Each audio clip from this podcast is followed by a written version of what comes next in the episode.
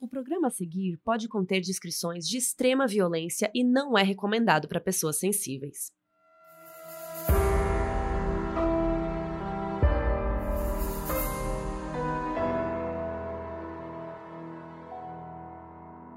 Oi Brasil, aqui é a Carol Moreira. E aqui é a Mabê. No episódio de hoje a gente vai contar a história que aconteceu com um grupo de esquiadores soviéticos em 1959. Eles pegaram um trem e começaram sua expedição pelos Montes Urais. O grupo estava animado para desbravar aquele território que eles já conheciam. Mas alguma coisa aconteceu que fez com que a expedição deles se tornasse um dos maiores mistérios da história.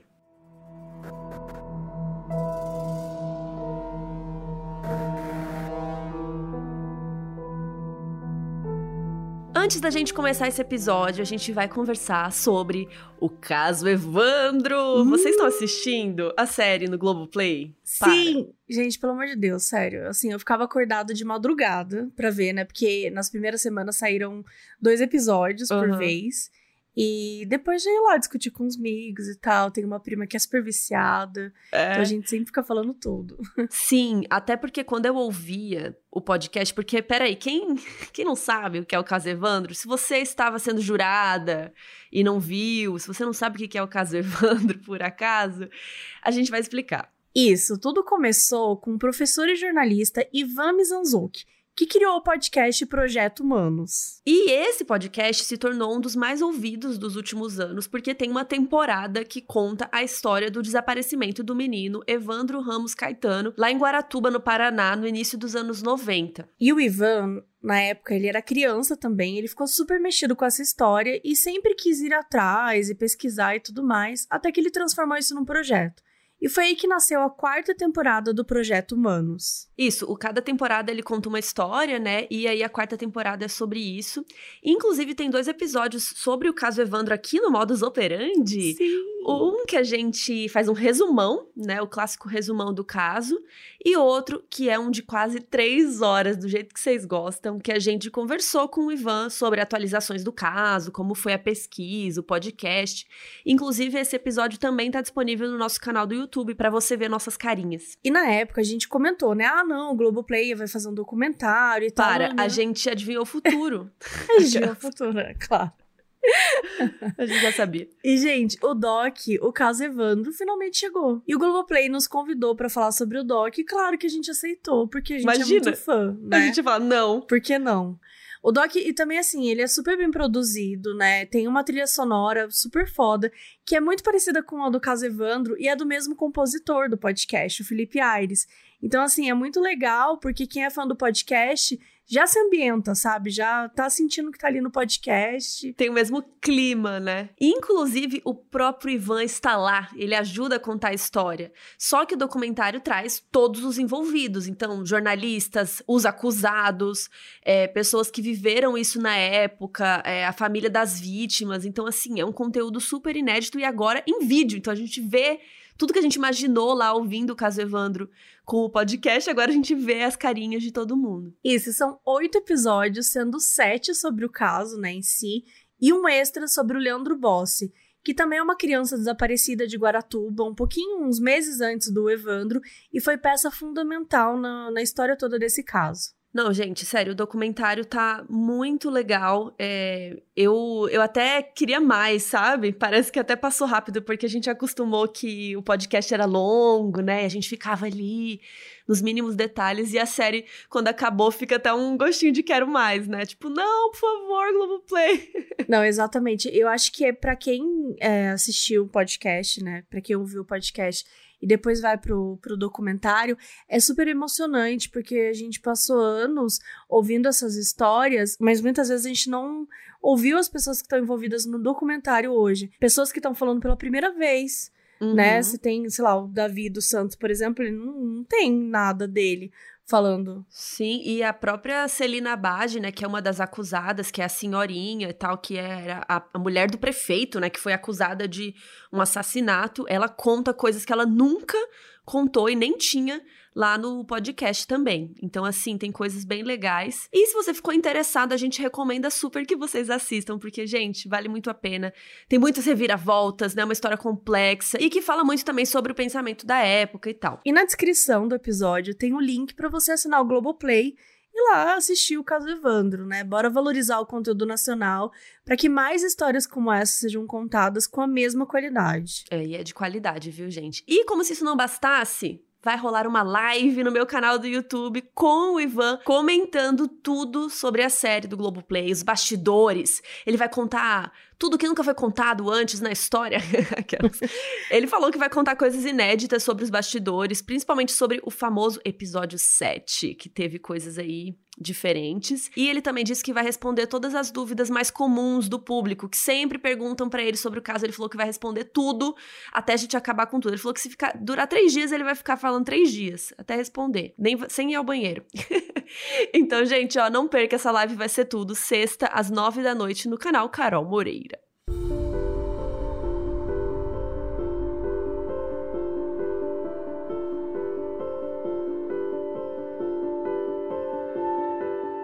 Em janeiro de 1959, um grupo de 10 esquiadores soviéticos se juntou para uma expedição pelas montanhas do oeste da União Soviética, na Sibéria, e que hoje a gente conhece como Montes Urais, uma cordilheira de montanhas que cruza a Rússia e o Cazaquistão. Dos 10, 8 eram homens e 2 eram mulheres, e todos estudavam no Instituto Politécnico de Ural, uma universidade soviética que hoje fica na Rússia. O grupo era liderado por um cara chamado Igor Dyatlov, de 23 anos e que era o mais experiente do grupo. Só que na real, eles eram bem experientes e já sabiam o que estavam fazendo. Inclusive, eles tinham familiaridade com o terreno naquelas montanhas e também com o inverno na Sibéria. Gente, primeiramente, você iria neste rolê? Não me Amiga, chamem. Eu tô, com, eu tô com duas blusas de lã e tá 19 graus em São Paulo. Essa é a minha resposta para você. Você parece cuiabana. Você parece como eu. Gente, mano, é rolê na Sibéria, não. Deus me livre, ainda esquiando. Esquiando não, né?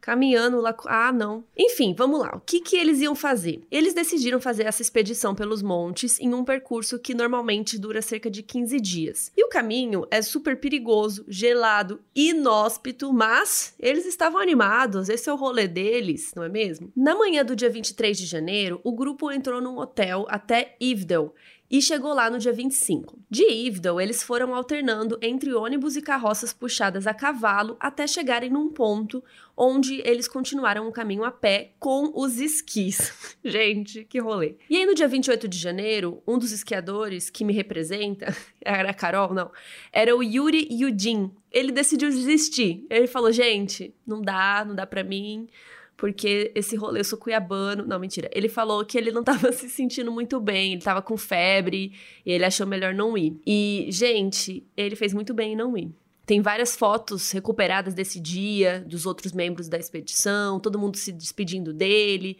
né? Aquela coisa super triste. Inclusive, sabe onde você pode ver essas fotos, Mabê? Onde que a gente pode ver essas fotos, Carol? Você pode entrar no site modusoperandipodcast.com. Sim! Ai, gente! A gente tá temos tá um site. Temos um site. Você não sabe, é porque você não segue as nossas redes sociais. É, porque não, não se deu fala, tempo. só se fala nisso. Só, não, se, só fala... se fala nisso. No Saiu no G1. Inteiro. Saiu... Mentira. Saiu no G1. Não, gente, agora a gente tem um site chiquérrimo, modusoperandipodcast.com e lá você pode ver quem, quem, so, quem, são, quem somos nós, quem somos, quem somos nós. É, saber todas as informações. Ver, lá tem todos os episódios do Além do Crime na, no YouTube da Netflix, tem nossas camisetas, tem nosso catarse, tudo, tudo que você quiser saber Tudo. do Modus Operandi está lá. Inclusive, cada episódio vai ter uma página só pra ele. E vamos linkar coisas legais, por exemplo, essas fotos recuperadas aí desse dia, vamos deixar linkada lá na página desse episódio do Passo de At Love. E aí você pode entrar e também saber, sei lá, o documentário que a gente assistiu para escrever esse episódio, vai estar tá tudo lá linkadinho, assim como todos os outros episódios. Então recomendo, o site é incrível, lindo. É, na capa tem duas mulheres lindas, entendeu? Tá incrível. Um grande segredo. Mas é isso que a Carol falou, gente. Tá super bonitinho e tá super organizado. Então, ai, já antes a gente fazia aquele rolê das threads e tal. E eu vou continuar fazendo o rolê, não é que vai acabar. Só que, pelo menos, se passou um tempo e tal, ah, eu quero revisitar conteúdos de um episódio que já faz muito tempo. Ou sei lá, você começou a ouvir o podcast hoje. Né? Você tá lá no Ted Bundy, lá em 1 de janeiro de 2020. Então, assim, primeiro, boa sorte, porque esse ano vai ser uma merda. E segundo. esse ano que você vai ouvir. esse ano que você vai vai ser horrível. E segundamente, é, você vai conseguir ver as informações todas no site. E vão contando o que vocês vão achando também, que a gente vai alimentando ao longo dos dias. Mas, falando em fotos, né? A gente tem essas fotos hoje porque a expedição ela foi toda muito bem documentada. O grupo tirava foto de tudo, desde coisas importantes como a vegetação, os caminhos que eles estavam fazendo, selfies, enfim, né, amigos na viagem mesmo. E dá pra ver pelas fotos Amo que eles as eram selfies dos anos su- 59, mas é isso. A selfie dos anos 59. E dá pra ver pelas fotos que eles eram um grupo super animado e que É. eles estavam. E que eles eram próximos, né? Hum. Eles realmente estavam felizes de estarem realizando aquela, aquela aventura juntos. E além das fotos, os esquiadores também registravam os dias em diários. E cada um tinha um. Isso eu acho muito legal, de verdade. Você assim, tem de diário? Você fazer uma. Eu tive diário até uns 18 anos. Nossa, Até eu, uns 18 anos. eu começo e nunca termino. Se eu começo, escrevo um dia, mesmo quando Uhum. criança, assim, eu não conseguia pegar firme no diário, assim. Ah, eu, eu acho, assim, pra mim, né, como eu queria ser escritora, eu tinha essa coisa de E agora documentar você vai tudo que eu ser, você já é, né? Sim. Nossa, a gente já é super escritora. É, mas de documentar até, porque às vezes quando eu queria resgatar alguma emoção, eu ia lá, no, no- sabe? Tipo, ah, nesse dia eu tava muito triste, eu escrevi isso aqui, me Você queria ajudava, sentir pelo menos. Tristeza de Queria novo. sentir de novo. Queria... É, às vezes a gente não tá na vibe de experimentar a tristeza, né? Nunca. Às vezes a gente não. às vezes a gente não. Não, nunca também não, não iria tão longe, mas. Não, assim, tem dia que você fala, ah, eu vou abraçar aqui, vou chorar no chuveiro, É, naquele drama. exato. Mas tem dia que você tá feliz, é um inferno. E como é que você vai ficar triste nesse dia pra escrever? Aí você tem que, né, abraçar a tristeza. Enfim. Entendi. É, eles tinham os diários deles lá, e aí eles registravam, né, colocavam as informações. E tanto as fotos quanto os diários mostravam que a viagem estava sendo tranquila, né, como tinha que ser. Claro que, né, um frio horroroso, um caminho super difícil, a neve torando, né, mas não era nada que eles não estivessem esperando. Né, eram condições ruins, mas normais para aquele percurso que eles estavam fazendo. No dia 1 de fevereiro, eles chegaram até o pé da Montanha da Morte. E depois de passarem o dia subindo em direção ao pico, resolveram parar para passar a noite e continuar a jornada no dia seguinte. Você iria dormir na montanha da morte? Gente, olha o nome da montanha, É, não. né? Eu iria, Acho- tipo, na, na montanha do lado, assim, a vizinha. Qual que é o nome dela? Vizinha da Eu tentaria morte. ir... Talvez seja pior, né? É, não sei, não sei o que é pior.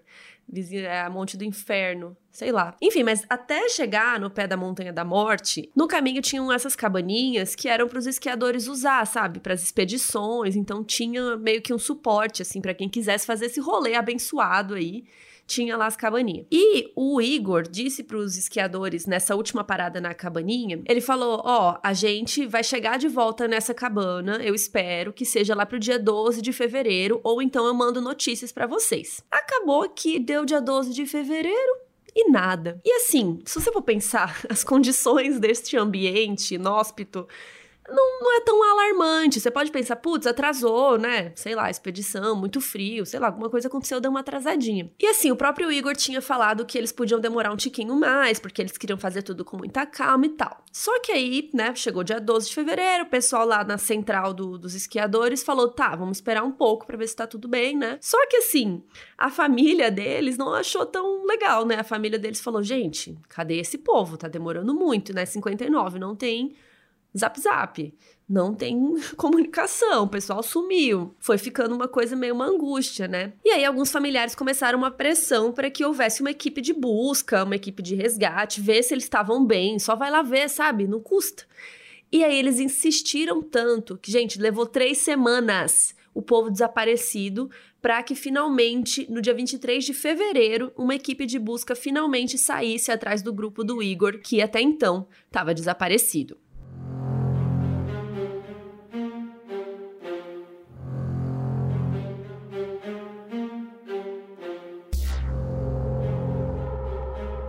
E após alguns dias de viagem, no dia 26 de fevereiro, a equipe de busca conseguiu chegar até onde teoricamente estaria armada a barraca do grupo. Só que eles se surpreenderam com o que encontraram lá. Nada estava como deveria estar, porque a barraca estava toda bagunçada, estava meio desmontada, meio aos pedaços. Todos os pertences do grupo, tipo roupas, botas, mochila, tudo estava lá dentro. Só que a tenda tinha uns cortes como se ela tivesse sido aberta de dentro para fora com uma faca ou alguma coisa pontiaguda assim. E o mais estranho, não tinha ninguém lá.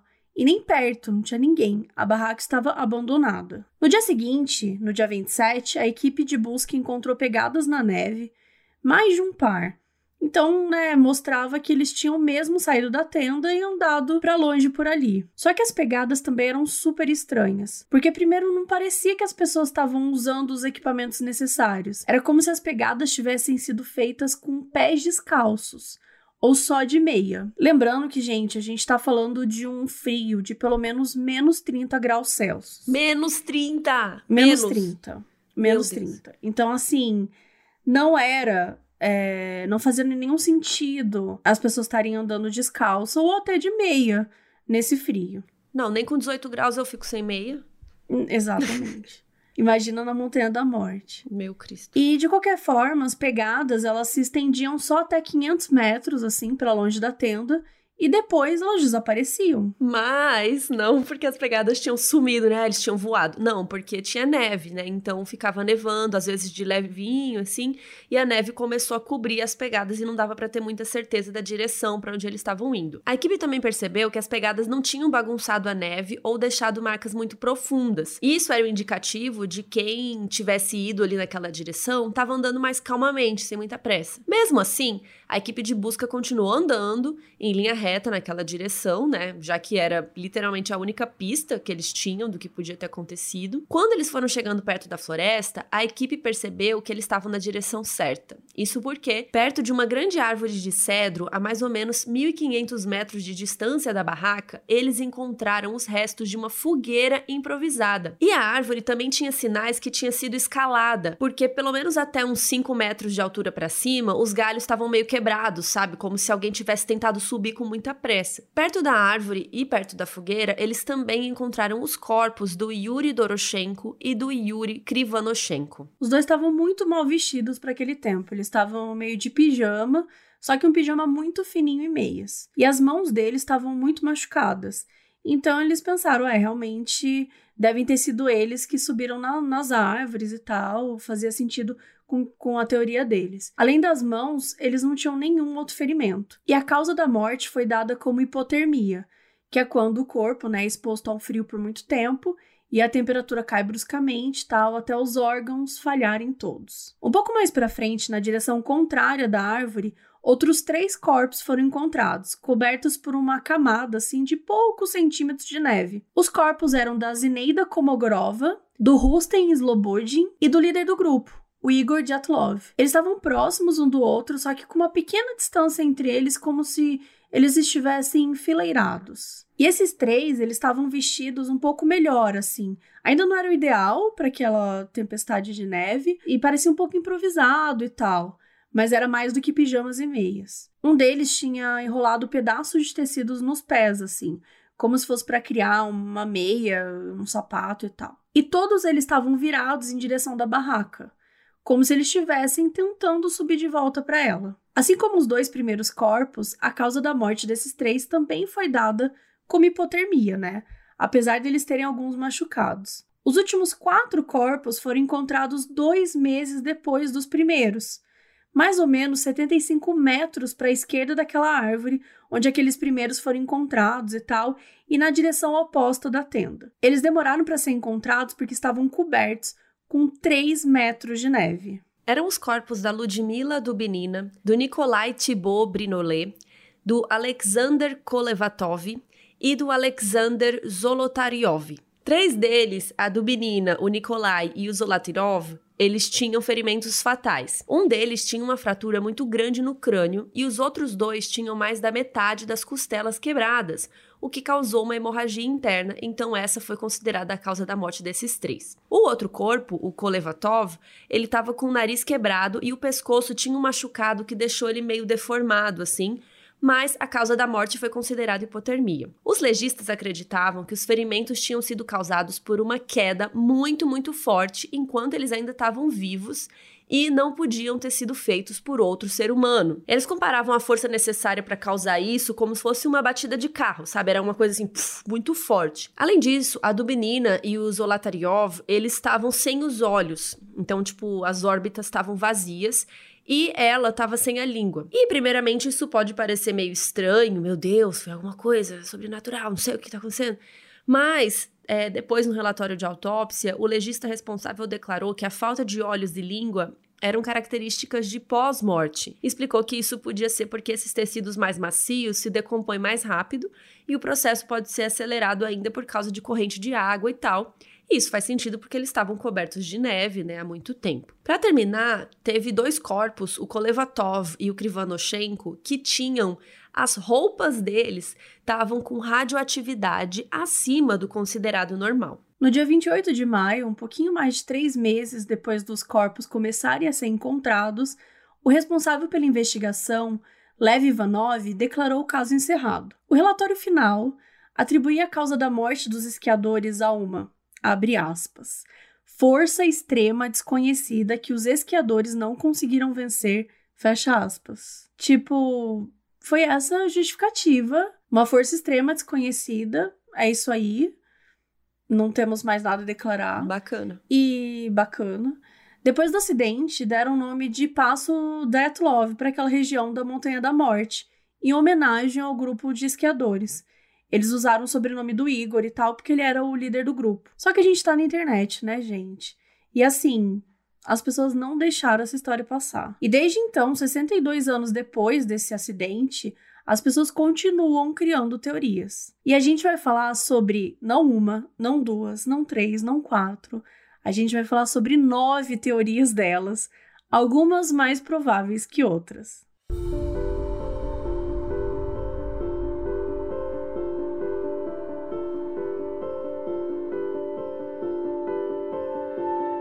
Bom, vamos lá, vamos tirar as primeiras teorias da frente, que são duas teorias que falam sobre coisas um pouco, digamos que meio improváveis aqui na nossa humilde opinião. A primeira delas é sobre Yetis. Yeti é um, um ser aí conhecido na história como o abominável Homem das Neves. É uma criatura que, teoricamente, vive na região dos Himalaias e é uma lenda, né, gente?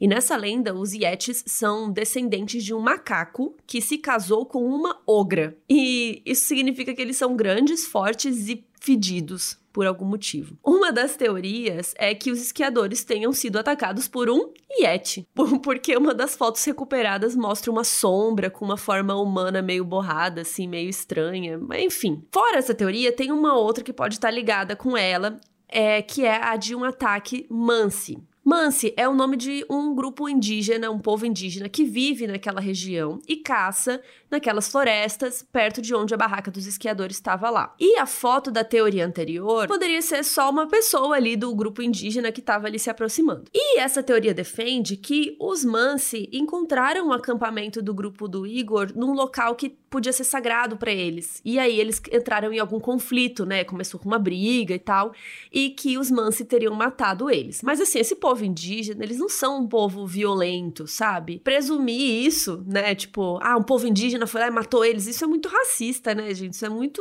antigo, enfim. E assim, seis dos esquiadores morreram de hipotermia. E o legista disse que os ferimentos fatais dos outros três não podiam ser causados por humanos, porque era uma coisa muito forte, sabe? Então, eu pessoalmente, não sei, você quer votar nas teorias por enquanto, Mabê?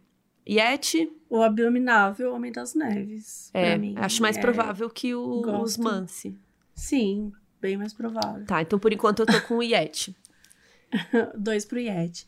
Bom, a terceira teoria fala sobre, né, OVNIs, que são objetos voadores não identificados, o famoso ET, né? Os alienígenas, os extraterrestres, e sugere que os esquiadores podem ter sido vítimas de um ataque alienígena. E essa teoria é reforçada, não é uma teoria assim do nada.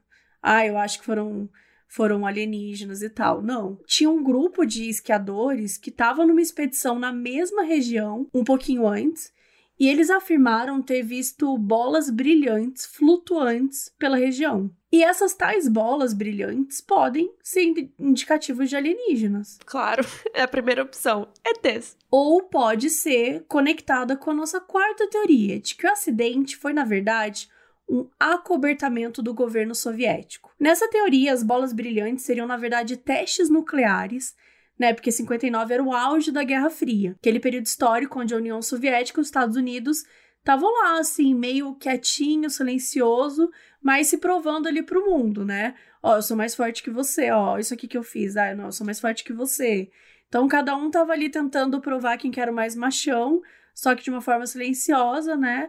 E eles estavam, de certa forma, preparando, o mundo tava com medo de uma terceira guerra mundial. De fato, o governo soviético estava testando mísseis em paraquedas. E pode ter sido isso que os esquiadores viram. Só que não tem nenhum registro de que estava acontecendo naquele momento, naquela área, nem nada. Isso estava acontecendo naquele. Isso estava acontecendo. Isso estava acontecendo. é sobre isso. Se... É sobre isso. Mas a gente não sabe dizer onde estava acontecendo. A gente, principalmente, né? E muita gente que acredita nessa teoria, né, do acobertamento, acha que os esquiadores viram demais. Então, por causa disso, o governo foi forçado a matá-los fabricando uma cena para que parecesse acidental. Bem filme, né? Muito. E ainda isso também é corroborado pelo fato de que depois que o caso foi encerrado, muitos documentos da investigação, ó, sumiram. E mesmo que os legistas fossem obrigados, né, sei lá, um cara do governo falasse, escreve aí que foi hipotermia e tal. Mas assim, por que, que eles escreveram que só seis foi hipotermia e os outros três por uma força estranha, não sei o que, sabe? Que não pode ser humana. Enfim, era mais fácil escrever hipotermia fim, né? Então, assim, eu acho que essa teoria de queima de arquivo aí, esse assassinato do governo. Não sei. Vamos lá, votos? Como tá? Eu, particularmente, sempre tô do lado da teoria da conspiração do, do governo. Ah, achei que você falar os ETs. Que decepção. Não, não, não, não. Você não Pelo vai falar que foram. Deus, deixa eu me corrigir. Com reptilianos. Certeza, com toda certeza foram os alienígenas. Ah, tá. Assim, eu não tenho a menor dúvida. Mas eu acho que foi um conluio, assim, sabe? Uma coisa meio os que os alienígenas estavam lá. Porque se o alienígena ataca a União Soviética, aí os Estados Unidos já tá ganhando, entendeu? Então eles precisavam aniquilar aqueles extraterrestres e tudo isso foi visto por aquele grupo. Entendi. Então eles falaram, bom. Mas será que a Rússia, a União Soviética, né, no caso, é, não ia gostar de ter sido atacada primeiro pelos ETs? Porque eles estavam nessa briga com os Estados Unidos, né? Então, tipo, a os Rússia ETs fala. estavam na briga? É, porque, tipo, se a Rússia fosse atacada primeiro pelos ETs, ia ser mó legal de falar, ah lá, os ETs vieram aqui primeiro, entendeu? Ah, entendi. Tipo, os ETs não quiseram nem ir pros Estados nem Unidos. Nem pros Estados Unidos americanos. é um bom argumento. Mas falando sério, essa coisa de, do, do governo, assim, isso é uma coisa que chama muita atenção para a área 51, né? Todos esses casos que surgem, até o próprio caso da Brittany Murphy, que eu quero falar aqui ainda Por favor. um dia, no caso bizarro, mas isso tem, mas tem envolvimento real assim de, quer dizer, real não, né? Existe uma teoria muito forte, envolvimento real é foda eu afirmar isso, mas existe uma teoria muito forte de que tem que alguém do governo queria é, tipo, executar a atriz Brittany Murphy.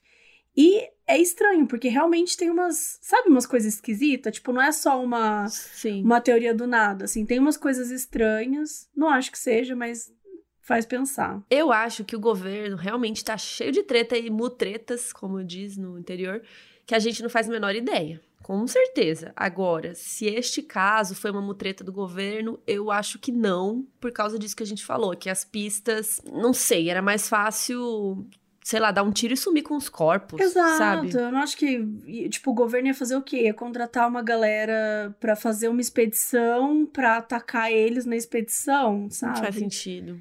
Não faz, para mim realmente não faz sentido isso também não. É, entre as duas eu prefiro o, os OVNIs, mas entre o OVNI e o Yeti, eu acho que o Yeti é mais plausível ah, Yeti, do que um né? ET. Mitológico, né? É, tipo, ninguém inventou isso, sabe? Sei lá. O ET, ele tá vindo de outro lugar. O Yeti já mora já lá, mora entendeu? ali na neve. Ele já mora na neve. Ele é local, ele é bairrista. ele é local, bairrista. Tava passando por ali. É, mas assim, gente, falando sério, nenhuma dessas teorias aí parecem muito plausíveis, realistas, né? Agora a gente vai chegar em teorias um pouco mais pautadas na ciência, né? Que inclusive tem muitos que não acreditam, infelizmente. Mas, enfim, vamos, vamos dar um voto aí para a ciência. A quinta teoria fala de uma espécie de ataque radioativo. Essa teoria também se pauta nesse contexto da Guerra Fria e nas pesquisas nucleares, né, e com radioatividade feitas pelo governo soviético. Além disso, as roupas do Kolevatov e do Krivonoshenko estavam com radioatividade, lembra?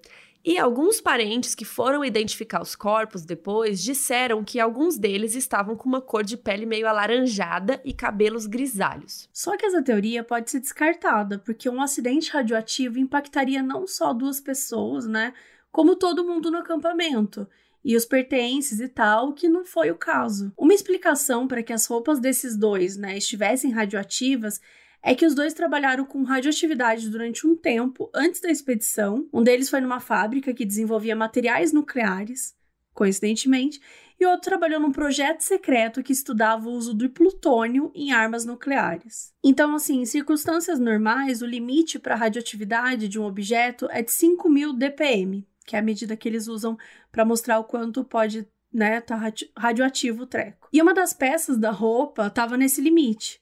A segunda estava com 5.600 dpm e a terceira com 9.900 dpm. No relatório da investigação, a explicação para isso é que as roupas foram contaminadas com alguma poeira radioativa que caiu do céu, ou as roupas eram suscetíveis à contaminação quando entrassem né, em contato com qualquer substância radioativa. Ou seja, assim, no relatório eles não deram muita bola para isso e consideraram que foi um processo natural da região. A sexta teoria é de que o que aconteceu com os esquiadores foi resultado de uma onda de ventos catabáticos. O nome é perfeito, catabáticos. Uau. Uau! Então, assim, vamos tentar explicar por cima e ainda explicar em áudio só. Vamos lá. Um vento catabático é um vento muito forte que ele desce, ele é como se fosse uma descida. Então, ele fica mais forte e mais veloz por causa da ação da gravidade, né? Então, é um vento que vem vindo e baixa assim, e a gravidade faz ele ficar mais rápido. E esse vento faz com que o lugar, a região, pareça estar tá passando por um furacão porque ele é muito forte e ele se espalha pelos lados, assim, uma coisa meio doida. E uma característica desse tipo de vento é que ele acontece do nada, de uma hora para outra, em segundos, e a teoria diz que isso pode ter assustado os esquiadores e feito eles pensarem que a tenda podia estar em risco, enfim, que eles podiam acabar soterrados, né? Então eles ficaram com medo, precisaram cortar a tenda e sair imediatamente. Tem um arqueólogo sueco chamado Richard Holmgren que liderou uma equipe em 2019 que refez os passos dos esquiadores. E eles foram exatamente na mesma época do ano, né, para tentar recriar as mesmas condições e tal. E eles foram no mesmíssimo lugar, tudo perfeito. E para ele e para a equipe dele, eles testaram tudo, para eles a única explicação são os ventos catabáticos. Recriar isso que eles viveram. Quem, quem faz isso, gente? Perigo. que perigo. Pega no olho, que nem aquela coisa de mãe, né? Se Vai pega no olho. olho. Se bate um vento catabático Se no seu olho. Bom, o Richard explica que não era incomum que, ao invés de procurar a saída da tenda, eles rasgassem ela de dentro para fora. E que a falta de sapatos e outros equipamentos, né, também é difícil de colocar. Que só um pé de bota você pode demorar cinco minutos para calçar. Então, no meio daquele vento todo, do medo, né, do pânico, seria impossível eles pararem, colocarem todas as roupas e saírem correndo, né, se eles sentissem que estão em perigo. Isso tudo explicaria a hipotermia dos seis esquiadores.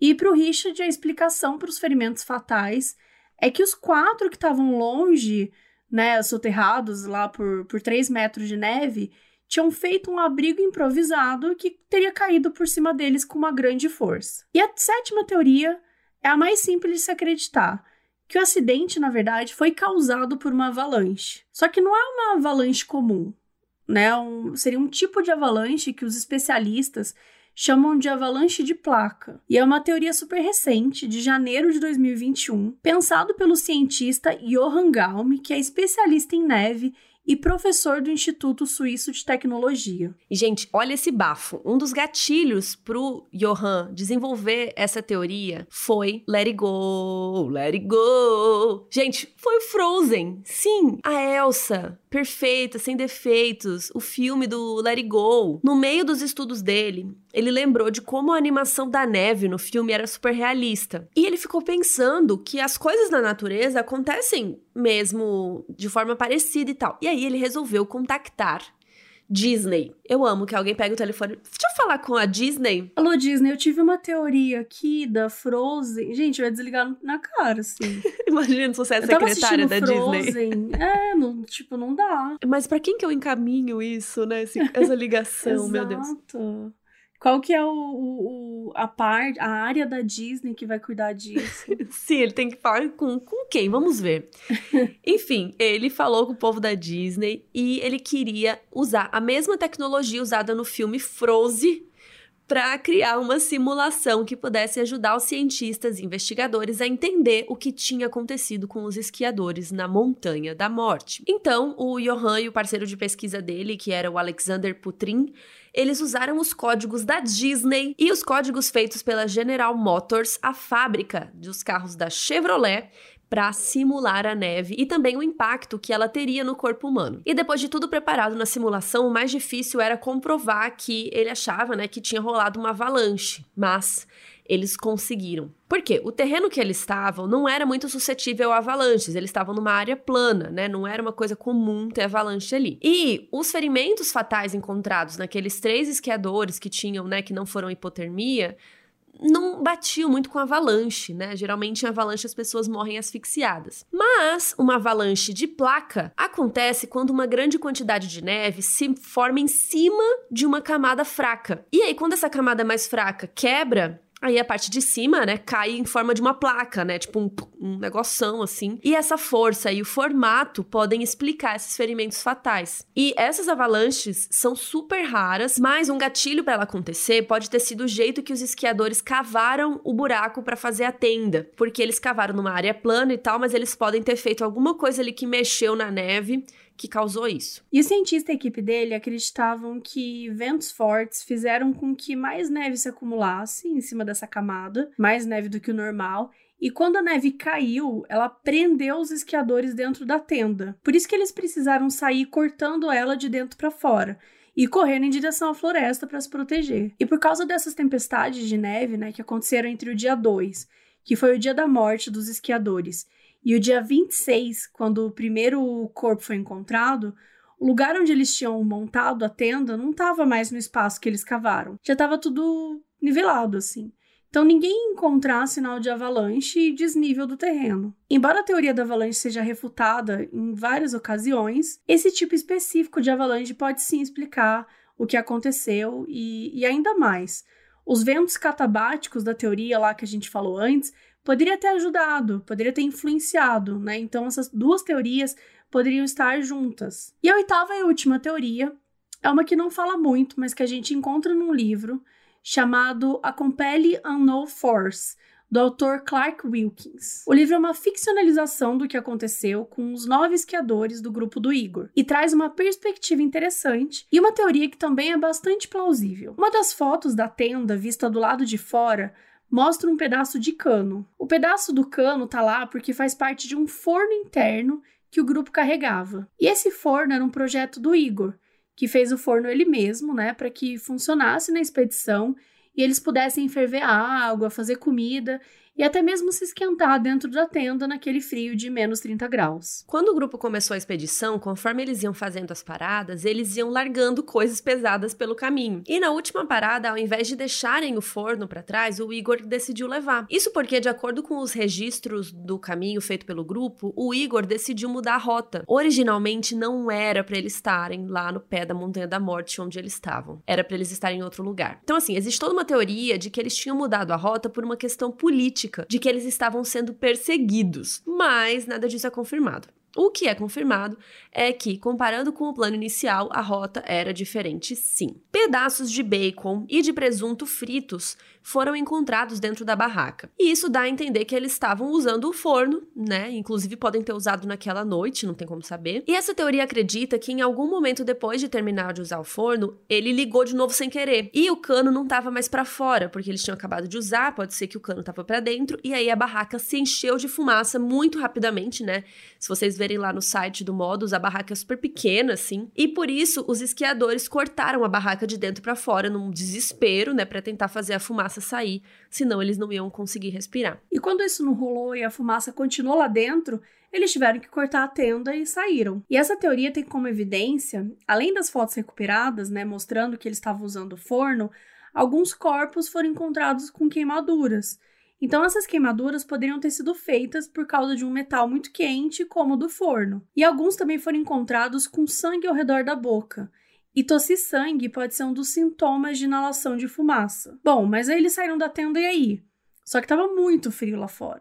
Não estava melhor que dentro da tenda. Foi aí que eles desceram para a floresta, que era o mais próximo de um abrigo que eles poderiam achar, e talvez a fumaça tivesse deixado impossível de ficar próximo da tenda, ou eles acharam que a tenda estava pegando fogo, ou enfim, não tinha como mesmo salvar. E nesse momento, a intoxicação pela fumaça poderia ter afetado o julgamento deles.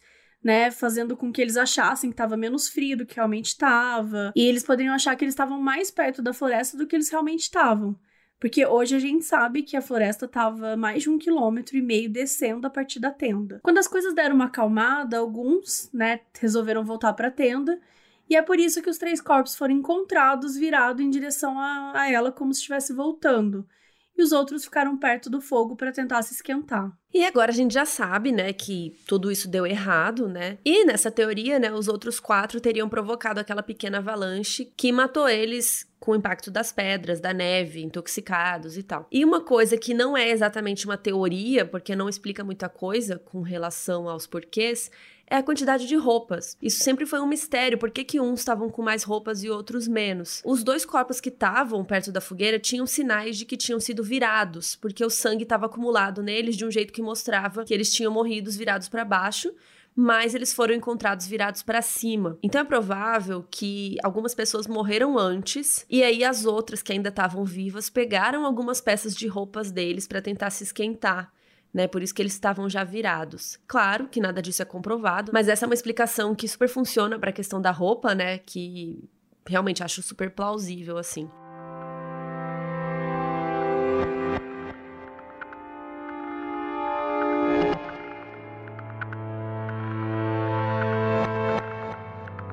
Mas e aí, Mabê? O que, que você acha depois de tantas teorias? Ventos catabáticos, avalanche de placa, forno. Total.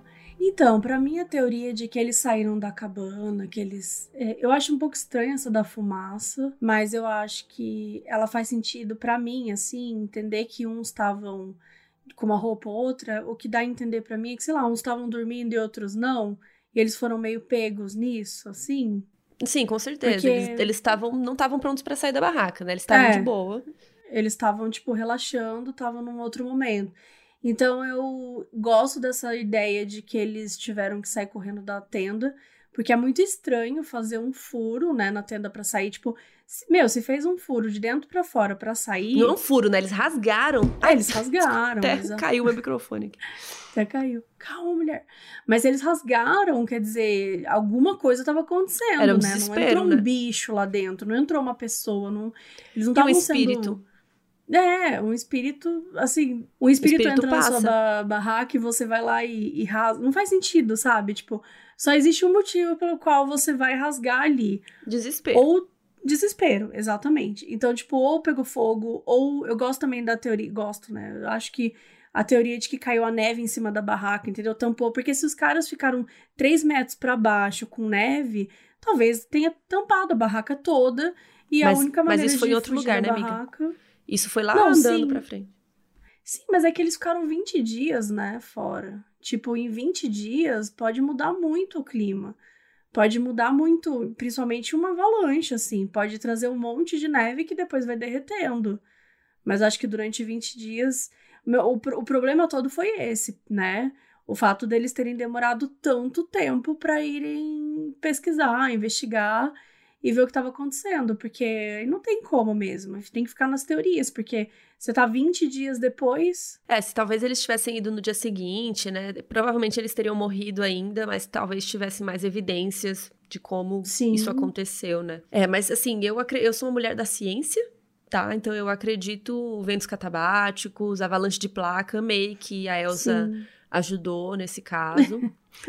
Também acho, também acho. Eu gosto da teoria da avalanche com, com os ventos catabáticos. Pode ser as duas juntas, né, ainda também, mas acho que realmente. Eu, e o que eu fico mais chocada é que em 2021 ainda tem gente indo lá, o cara do Frozen, o outro cara fazendo testes e tentando entender o que aconteceu. Sim. Mas é interessante também porque esses testes não são só para desvendar este mistério, né? Isso pode estar. Tá é, sendo uma, uma descoberta sobre outras coisas, né? Tipo isso do, da avalanche de placa. Será que isso pode acontecer mais vezes? Enfim. Exatamente. Até prevenir, né? Acidentes ou eventuais é, coisas que tiverem, eventos que tiverem na.